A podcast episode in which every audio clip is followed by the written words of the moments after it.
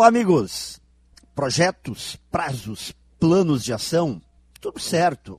Precisamos disso para tocar a vida para frente e construir um bom caminho.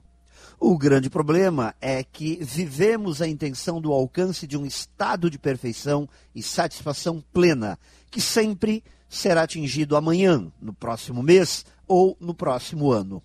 Esse dia perfeito é a linha do horizonte nunca alcançada.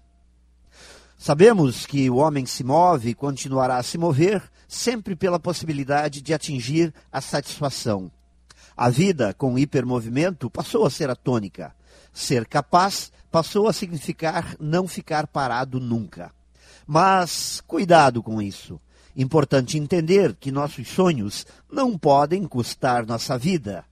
Não existirá felicidade no amanhã se não descobrirmos que felicidade sempre será o caminho, o viver agora, com foco pleno e satisfação pelo fazer no momento. Viver um futuro que nunca chega, vivendo para quem sabe um dia viver bem, não me parece a melhor escolha. A vida é agora.